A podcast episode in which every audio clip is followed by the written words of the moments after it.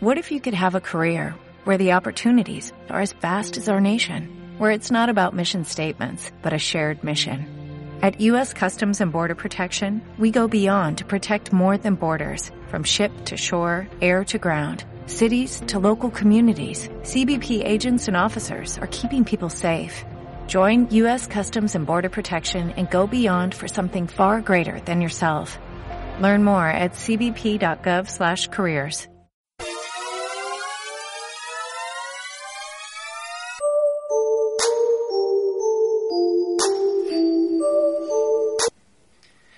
Buenas tardes, eh, estamos aquí, eh, soy Gabriel Flores y hoy vamos a hablar eh, sobre la tentación viva arriba. Hoy me acompañan Martín Muñoz, Daniel González y David Valentín. Bueno, ¿qué os ha parecido esta película? Vuestra opinión sincera. Pues mi opinión sincera de la película es que al verla se me hizo un poco pesada en algunos momentos de la película, pero en general la peli está bien y te, acabo te acaba dando una lección que te puede servir en la vida. A mí, sinceramente, esta película no me gustó. Vamos, no es que no me gustase, tenía escenas buenas la película, pero yo creo que no es ni de lejos la mejor producción que tiene Billy Wilder. Y no creo que. Vamos, sinceramente, yo no recomendaría esta película como para verla. Aunque es cierto que tiene ciertas escenas buenas, pero no me gustó en exceso. Tiene partes buenas eh, la película, pero hay partes que son muy pesadas, como son las imaginaciones que tiene cuando lo de las chicas, cuando se cree que es un, ligón, pero no es tan mala película como, como, puede, como puede llegar a ser. Por ejemplo, otra producción mejor que tiene él es la del apartamento, que es una película mucho más interesante, Billy Wilder, pero tampoco la veo para, para decir que no haya gustado a nadie. A mí la película me gustó, pero no en exceso. Eh, es una buena película para la época. eh, los personajes son carismáticos y los actores hicieron un papelón. Pero para mí eh, no fue una de las mejores películas de Billy Whitler. Sin embargo, a mí personalmente sí que me gustó la película, aunque haya mejores películas de Billy Whitler. Bueno, eh, ¿cuál creéis que fue la principal temática de esta película? Pues en mi opinión la principal temática de la película es como Richard Sherman, que es el protagonista, tiene que se ve envuelto en varias situaciones de pensar qué hace mi mujer, qué debería hacer yo al respecto y sobre todo la de aguantar la tentación de, de la vecina rubia cañona que tiene, de aguantar la tentación de no caer en ella, de sucumbir a ella, aunque esta es se hace, la de- hace el papel de rubia tonta y no da no da señales de, querer con él y bueno el caso es la infidelidad, infidelidad de la pareja A ver, para mí esta película tiene dos temáticas. Una menos principal, que es la cómica, la comedia, porque hay escenas muy divertidas, como por ejemplo puede ser la de los patines, cuando se tropieza con ellos. Pero el- la temática principal es el- la romántica. Y no, no solo la romántica, sino como la tentación. Un hombre casado, la cual su mujer se va de vacaciones con su hijo, él se queda solo en su casa y se viene una rubia que sinceramente está muy bien, Erilyn, y pues como que cae en la tentación de irse con ella, de no abandonar a su mujer, sino como de traicionarla. Yo opino parecido a Dani, tiene partes cómicas, por ejemplo, cuando está pensando sobre qué está haciendo su mujer y le da por, por irse a por cigarrillos cuando viene la rubia, en plan, quiero cigarrillos, quiero cigarrillos, así, y, pero también tiene partes que no son muy, no son muy, ¿cómo decirlo? O sea, son como tentativa, tentativa a tener algo con una persona cuando tú estás con otra, y eso no puede ser así. Infideli- infidelidad. Infidelidad. Bueno, eh, todos tenéis parte de razón, pero sin embargo creo que la principal temática, aparte del romanticismo, fidelidad, etcétera, es la tentación, porque no solo eh, Richard prometen, eh, Richard eh, es Richard promete no fumar ni beber, pero lo de las mujeres era obvio que no podía engañar a su mujer, así que tenía que resistir a la tentación de fumar, beber y bueno, eh, justo llega la circunstancia de que aparece su vecina eh, deslumbrante, eh, que es en el caso de Merenlin. Bueno, ¿cuál fue vuestro personaje favorito de la película y por qué? Eh, mi personaje favorito, por ejemplo, fue el doctor que psicoanaliza, que hace de psiquiatra de Richard, eh, de Richard Sherman, en la escena en la que está en su trabajo agobiado porque pensaba que eh, su mujer le iba a ver eh, por la televisión, que, que se va a enterar todo el mundo de que había sido infiel, etcétera. Entonces me parece muy gracioso como el médico aplica la teoría de su libro a Richard Sherman y le busca los tics y, y le analiza eh, por dentro. Aunque sea un personaje que no destacase mucho la película, a mí me gustó mucho. ¿Y a vosotros? Pues en mi opinión el personaje que más me gusta es Richard Sherman porque se ve que todo lo que le pasa a él es, es, es muy cómico porque que si, que si tiene que aguantar eh, sin beber, sin fumar cigarrillos, sin, sin ser infiel y mientras su mujer está de vacaciones y él tiene que estar trabajando, soportando todo eso y claro, pues uno al fin y al cabo se, se vuelve loco. Mi personaje favorito de la película es la chica Marilyn, ya que como he dicho antes, la peli no me gustó mucho y si tiene cierto atractivo de poder ver esta peli es por Marilyn. Me parece un papel bueno el que tiene dentro de la película y tiene escenas muy divertidas junto con Richard, así que Marilyn me parecería mi personaje favorito. Mi personaje favorito es Richard Sherman, aunque también con uno que me reí mucho fue el portero de la, de la casa, que cuando les pilla cogiéndose los zapatos, las caras que pone y todas las cosas que dice son muy graciosas. Pero Richard Sherman hace un papelón en, en plan cuando empieza a tener ya visiones sobre qué está haciendo su mujer, sobre qué puede pasar con, con otras chicas, ya se vuelve loco y empieza, como por ejemplo al final de la, de la película, que pega el puñetazo al hombre con el que está pensando que está poniendo los cuernos su mujer.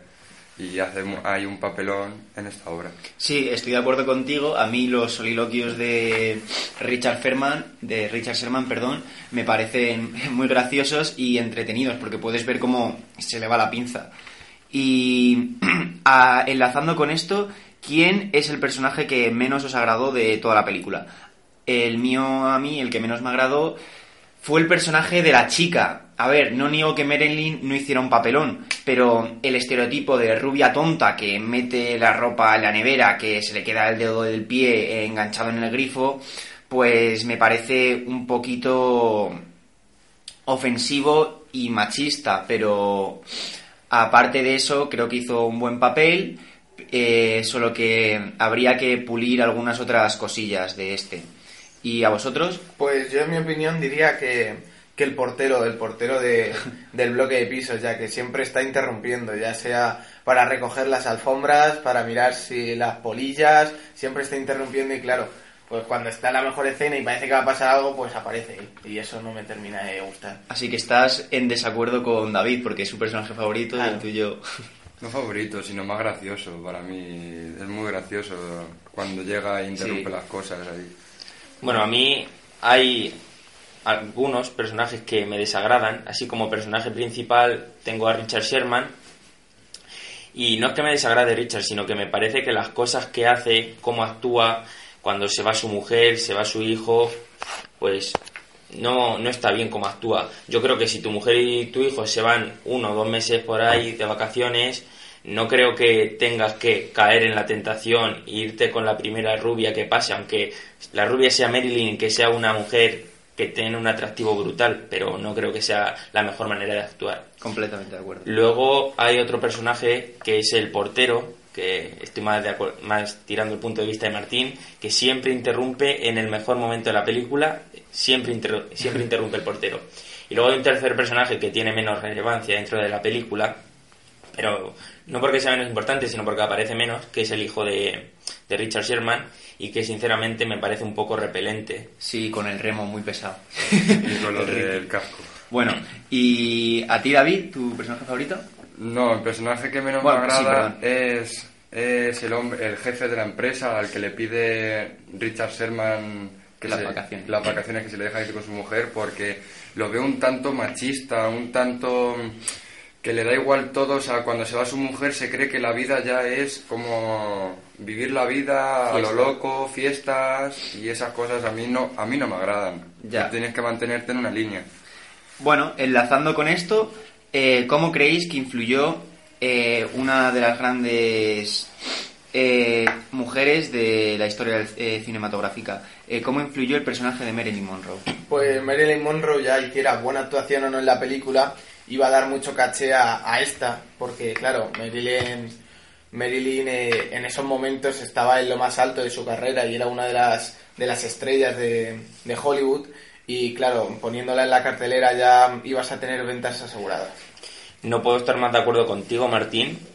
Yo creo que si esta película tiene cierto caché, si esta película es recomendable de ver, sinceramente es por Marilyn, una chica que era estaba en, el top de su carrera en el mundo del cine. Yo creo que, que sin ella no habría película, sin ella no habría tentación y, sería imposible ver a día de esta película. Igual, opino igual que ellos, o sea, da muchísimo caché a la película, muchísima fama, pero el papel que hace de rubia tonta no, no es un papel que me agrade porque dejan, la deja como si fuese por debajo del actor principal, o sea, de Richard Sherman, y el cual yo creo que estarían, tendrían que estar nivelados en plan a importancia en la película, pero como está más sublevada, eh, siendo la rubia tonta, que no sé qué pues a mí ese papel no me gusta. Sí, yo lo he dicho antes, el papel de la rubia es el que menos me gusta, pero sin Marilyn Monroe eh, la película no hubiese sido lo mismo, porque eh, tuvo un impacto a nivel social muy importante, eh, dejó escenas memorables eh, en esta película, de las cuales vamos a hablar después, y eh, la repercusión que tuvo Marilyn en esta película la llevó luego también a tener un impacto importante en otras películas de de, de Billy Wilder, perdón. Y ahora eh, eh, ya hemos acabado con los personajes y vamos a pasar a hablar sobre un tema importante como son las escenas de la película. Eh, ¿Cuáles os parecieron, cuál os pareció la mejor, la más graciosa, la que más os gustó de toda esta película? A mí la escena más graciosa fue la de los patines, cuando empieza a hablar solo sobre la soda, de que si es mejor que esto que un whisky, que un, Que un whisky. que un whisky o lo, vamos, la bebida que dijese. Y cuando va a abrir la puerta se cae con el patín y empieza a buscar el otro, así. Eso para mí fue la escena más graciosa. Sí, muy divertida. ¿Y a ti, Dani? A mí la escena que más me gustó fue cuando estaba en el patio de, de su casa, que estaba leyendo, y se empieza a imaginar que su mujer está enfrente de ella, y vamos, empieza como a recordar historias de su vida que nunca habían pasado. Él se creía que tenía cierto atractivo dentro del mundo de las mujeres y se empieza a imaginar cómo conquista a su secretaria, cómo conquista a la doctora cuando la operan de apendicitis, a su cuñada y yo creo que esa es mi escena favorita. Pues para mí yo diría, así de las escenas graciosas y favoritas que más me gustaron fue cuando Richard Sherman eh, se pone a descorchar la botella de champán y antes de descorcharla ya se había hecho el, el fuerte, el, hombre así que va sobrado diciendo, guau, el caso es tener técnica con los dedos y se descorcha fácil. Y una vez que va a descorcharla, pues la descorcha, mete el dedo y se le queda enganchado en el cuello de la botella y no lo puede sacar. Y claro, necesita la ayuda de. Ya, necesita la ayuda de, de Marilyn Monroe. De Marilyn Monroe, y claro, justo en ese momento se da cuenta del anillo, que lleva el anillo de casado, y pues hombre, es una, es una continuación de escena bastante graciosa. Sí, además a, Mer- eh, a la chica le gusta que esté casado, eh, porque dice que así los casados nunca le van a proponer el matrimonio. Me gustaría ser más vieja para haber visto a Sara Bernard. Era tan magnífica. La verdad no lo sé, no soy tan viejo como para eso. No, ¿qué va a ser usted viejo?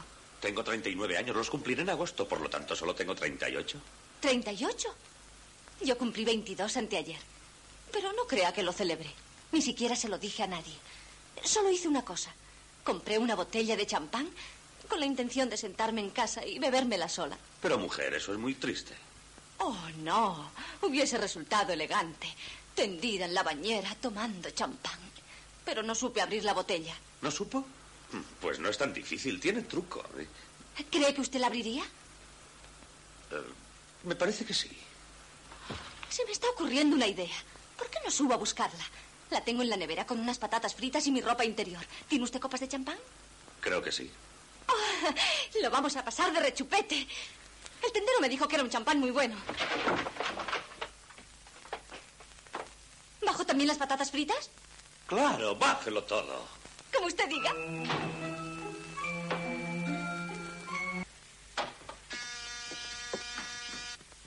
Eh, perdone, estaba al teléfono. Una conferencia. Me llamó un amigo preguntando por el remo de un bote.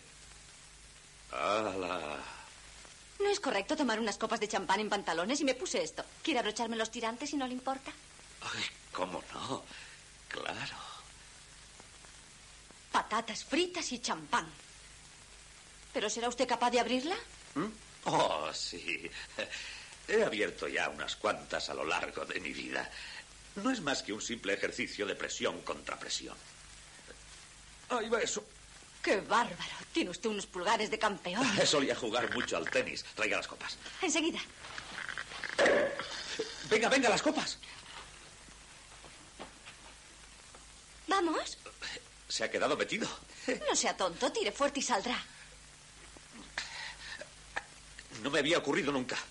Debe ser el vacío. La succión de las burbujas crea un vacío. Deje que pruebe yo. Haga de sacacorchos. ¿Está usted casado? ¿Quién yo? Sí, estoy casado. Lo sabía, lo hubiese jurado. Tiene cara de casado.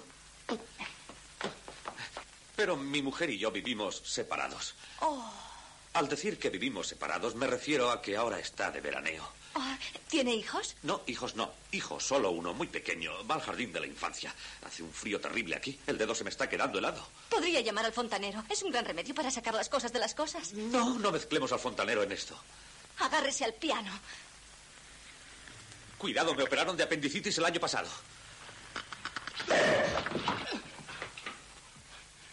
Se ha hecho daño. No, ¿Insiste en tomar champán conmigo ahora que sabe que soy casado? es maravilloso que sea usted casado. Eso es elegante. ¿De veras? Pues claro. ¿Cómo iba a estar sentada en el suelo a medianoche en el apartamento de un hombre tomando champán si no estuviera casado? Un razonamiento muy interesante a posteriori. Con un hombre casado. Todo es tan sencillo.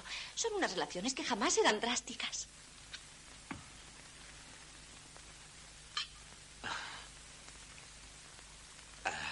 Tome una patata. ¿Drásticas? ¿Y en qué sentido podrían ser drásticas? A ver si me explico. Los hombres al verme pierden la cabeza por mí. Oh, no lo juré. Y sin saber por qué, de pronto empiezan a hacer barbaridades. También lo creo. Les da la manía de que me case con ellos. A todos. No sé a qué obedecerá. Será un fallo del sistema nervioso. Quizá. Lo único que sé es que no quiero casarme. Al menos por ahora. ¿Casarme? Eso es peor que vivir en la residencia. Tendría que encerrarme en casa antes de la una. Sí, señor, eso es lo obligado, aunque de vez en cuando.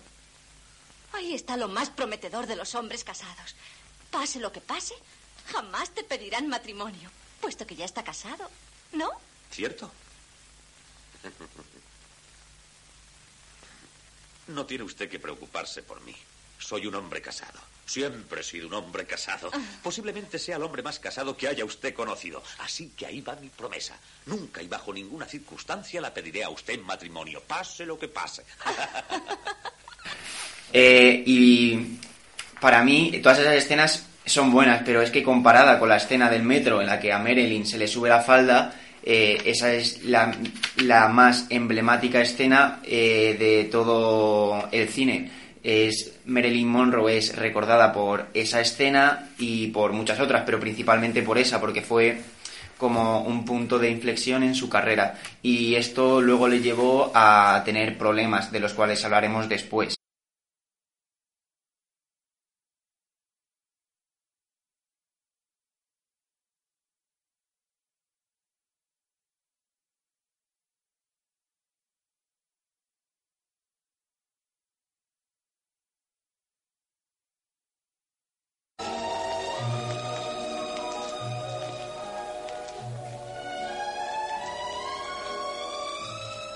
Ha gustado la película? A mí sí, pero es una pena que acabe así el monstruo. Qué triste. ¿Lo siente por el monstruo? ¿Qué quería? ¿Que se casara con la chica? Daba la impresión de que es malo. Pero en el fondo no es tan malo.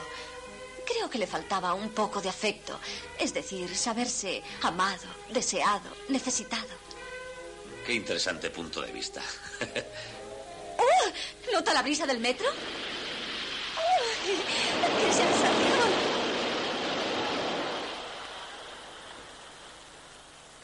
Refresca los tobillos, ¿verdad? ¿Qué le parece que hagamos ahora? No lo sé, es muy tarde ya. No es tan tarde. La cuestión es que mañana es mi gran día. Debería dormir. ¿Qué pasa mañana? ¿Trabajo en la televisión? ¿Recuerda que se lo dije? La hora Dazzler. ¡Uy! Aquí sopla otra vez.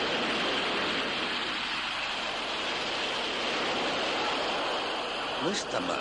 Pasta dentífrica Dasleden. Es curioso, pero nunca la he probado. Debería hacerlo. Es una pasta excelente. ¿De veras? Sí, yo también la uso. ¿Me la recomienda usted como agente de propaganda o como amigo? Como amigo. Vale solamente unos centavos más que la pasta corriente, pero una reciente investigación ha demostrado que 8 de cada 10 higienistas de Ya la vuelve a hablar en plan comercial. Si fuese uno a fiarse de todos los agentes de venta. Esta vez puede creerme. Cada palabra. ¿Qué dice usted en el programa? Pero mis besos siguen siendo frescos y fragantes gracias al Dasleden compacto. Tonterías. Eh, otro tema importante en esta película es la banda sonora. Eh, ¿Qué os pareció la banda sonora? A mí personalmente me gustó la banda sonora, ya, eh, ya que Alfred Newman, el compositor de esta banda sonora, le dio un toque emblemático y divertido y también desenfadado, así que yo creo que jugó un papel importante. ¿A vosotros qué os pareció? La banda sonora también me, parec- me pareció como humorística, no, no tan, ¿cómo decirlo? Tan seria, sino llevaba a, a ver la película de un tono más humorístico, aunque en ciertos en ciertas escenas no, no tendría que haber tanto tanta tanta música de humor, tendría que haber más cosas serias. A ver, sinceramente, la banda sonora tampoco es muy allá. Que otra cosa es que me gustase, porque en realidad me gustó la banda sonora porque acompañaba perfectamente a la película. Las escenas, la banda sonora las introducía muy bien. Si había una situación de humor, había una banda sonora como que a ti te hacía pensar que esa escena era de humor. Si había una escena de amor, te, hacía pensar que era de amor esa escena. Pero sinceramente, yo creo que podrían haber buscado otra banda sonora que fuese mejor, más entretenida dentro de la película. Yo de la, de la banda sonora la verdad es que opino poco porque no me fijé mucho cuando sonaba y tal, así que poco puedo decir porque tampoco la veo que resalte mucho la película. Vale, eh, buenas aportaciones. Eh, también, para terminar con eh, el apartado técnico, ¿qué os pareció el guion de Billy Whitler en esta película? Al ser, eh, el- perdón, eh, ¿qué os pareció el, el guion de Billy Whitler en esta película? Yo opino que fue muy acertado, eh, en plan, en, en las escenas justas, decir las cosas que dicen en el momento justo. O sea, eh, estuvo bastante bien, las actuaciones que tuvieron también los actores justo en esa escena. A mí me parece un guion bastante bueno, y justo y acertado. Como he dicho ya varias veces, yo creo que ni de largo es la mejor película de Billy Wilder, así que no creo que sea ni de largo el mejor guion que ha hecho a lo largo de su carrera cinematográfica. Pero No. bueno, tampoco, tampoco creo que sea una de sus peores películas, así que el guion es aceptable, así que yo creo que está bien. Yo, em, la verdad es que está claro que esta no es la mejor película de Billy Wilder, ya que tiene muchas mejores, entre otras El apartamento, como ha dicho antes David. Y bueno, la verdad es que la peli en sí no tiene, no se sobra en algunos momentos, no hay más guion ni menos guion, así que no es de las mejores, pero no está mal. A mí el guion, bueno, me parece un guion normal, tampoco cabe destacar nada. Solo, bueno, sí, eh, perdón, hay una cosa que me gustaría destacar y es son los brillantes soliloquios de, de Richard Sherman, como había dicho antes, en los que él habla solo y eh, se puede decir que él no tiene un gran físico, no tiene una gran personalidad, pero una gran imaginación, que es por lo que le caracteriza, porque cuando se monta sus paranoias de que su mujer está con otro o que él se piensa que es un ligón cuando en realidad no lo era, eh, me parece muy divertido y brillante. Bueno, eh, me gustaría preguntaros que eh, si hubo algo que no entendieses de la película. Mm, Pues a ver, yo así que no entendí muy bien es sobre todo el final y en momentos como que a Richard Sherman le da igual estar casado o se le olvida porque le planta besos a Marilyn Monroe como cuando salen del cine y prueban a ver si el dentrífico es verdad lo de los besos tal y cual y le, besa una vez eh, Marilyn Monroe y luego eh, Richard Sherman dice permíteme comprobarlo no sé qué y la vuelve a besar como olvidándose que está casado que le da igual y no lo entiendo muy bien porque luego vuelve corriendo a los pies de su mujer es un poco extraño la verdad Yo, sinceramente, no hay nada que no entienda. Si hay cosas que me dejan helado, como por ejemplo el final, no lo veo afortunado ni mucho menos. Así que, o sea, primero se están dando besos y luego de repente coge y se vuelve con su mujer y con su hijo a darle el remo. Sale sin zapatos por la puerta y luego Marilyn se los tira, pero sinceramente esa escena me dejó helado. No es que no la entienda, sino que no fue afortunada. Opino lo mismo que Dani. Justo en esa escena, o sea, es que el final es ne- para mí nefasto, o sea, termina fatal. No tiene un final que te deje claras las cosas de la película. El hombre se va, se va a las vacaciones con su mujer, después de darle besos a Marilyn Monroe, le deja la casa y se va. Es que es un final muy raro. Sí, es un final muy raro, pero a mí lo que no me quedó tampoco claro es que si está enamorado de su mujer. A ver, entiendo que quiere a su mujer y que también quiere a su hijo, pero yo creo que se terminó pillando más por la chica, por Marilyn, pero como que ya pasó el momento, que ya no es el momento de, de volverse a casar, ni mucho menos, porque la chica tampoco creo que quisiese nada serio. Y pues me dejó un poco como que no lo entendí muy bien.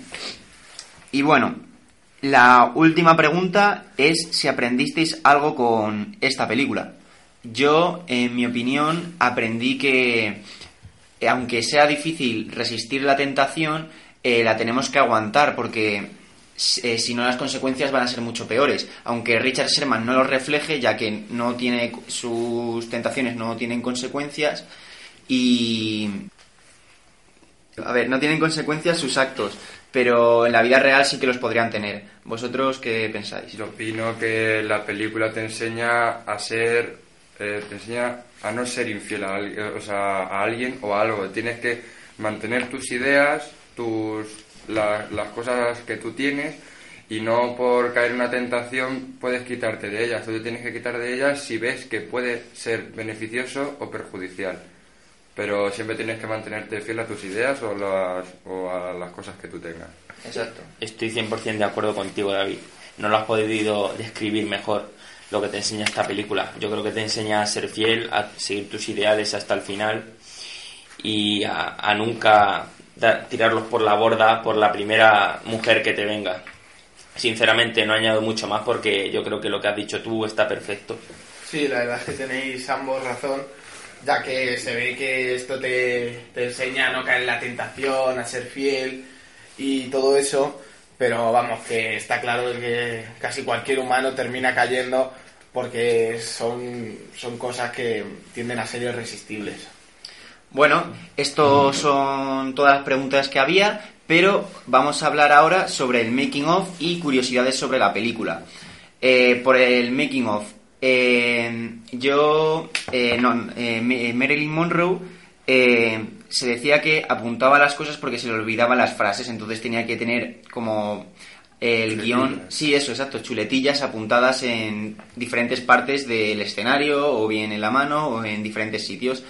Eh, ¿Conocéis vosotros alguna algo del making of o algo? Yo, según he visto y según he podido leer, que cuando el- en la escena de la falda, en la escena de la falda la gente se bajaba debajo del metro para cuando se levantase el aire ver a ver si a Marilyn se le veía algo y entonces el marido se cabreaba un montón, no le gustaba mucho esa escena. Claro, y eso causó eh, eso le causó el divorcio a Marilyn, Sí, sí, sí. que era con un Estaba casada con Ricky DiMaggio o algo así. Un jugador Era de béisbol. jugador de béisbol. eh. Sí. y Marilyn dijo que ese era el único hombre al que ella había amado, porque luego se volvió a, a casar y bueno, finalmente murió como todos sabemos, se suicidó y bueno, una tragedia.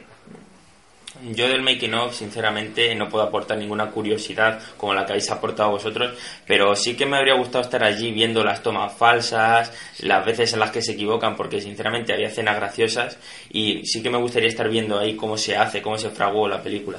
Yo sí que puedo aportar alguna curiosidad que he leído. Eh, he leído que en este caso, cuando Billy Wilder rodó la película, no la hizo en, en escenarios de Hollywood, sino que ya que la rodaba en Nueva York, él ya, al ser una película rodada en Nueva York, hacía excepción y la, y la grababa pues en sitios de Nueva York, al aire libre, no como en otras películas que al no, ser- no estar rodadas en Nueva York, pues las hacía en los escenarios de Hollywood. Sí, y bueno, algunas otras curiosidades sobre Marilyn y Billy Whitler eh, era que eh, Marilyn Monroe tenía un contrato para no eh, para porque solo grababa en color. En esta película no lo tenía obviamente porque la película es en color, pero en otras películas eh, como eh, con faldas a lo loco, eh, Marilyn accedió a filmar la película en blanco y negro a pesar de que solo grababa en color. ¿Tenéis alguna curiosidad más? Yo. Bueno, yo tengo una última con la que me gustaría acabar. En inglés, el título de la película es The Seven Year Itch, que, se, que la traducción sería como El picor de los siete años. Esto hace referencia Al libro del doctor. Exacto, al libro que está leyendo Richard. Y me parece gracioso cómo se aplica eh, el libro que te cuenta como que eh, cuando llevas siete años casados ya es como normal poner los cuernos y ser infiel, pero y es gracioso como Richard Sherman lo va leyendo y se va aplicando a su vida al día a día. Además también en la película toca el tema de los indios que al principio como cuando estaba la isla poblada también los indios tenían el picor de los siete años y también empezaban a ser infieles. Y bueno, esto ha sido todo. eh, Y otra curiosidad, que la isla de Manhattan tiene su nombre debido a la tribu de los indios. ¿Ah, sí? A una tribu de los indios que había antiguamente y esto da lugar al nombre que tiene la isla de Manhattan. Bueno, pues eh, esto es todo por el Cineforum de La Tentación Viva Arriba.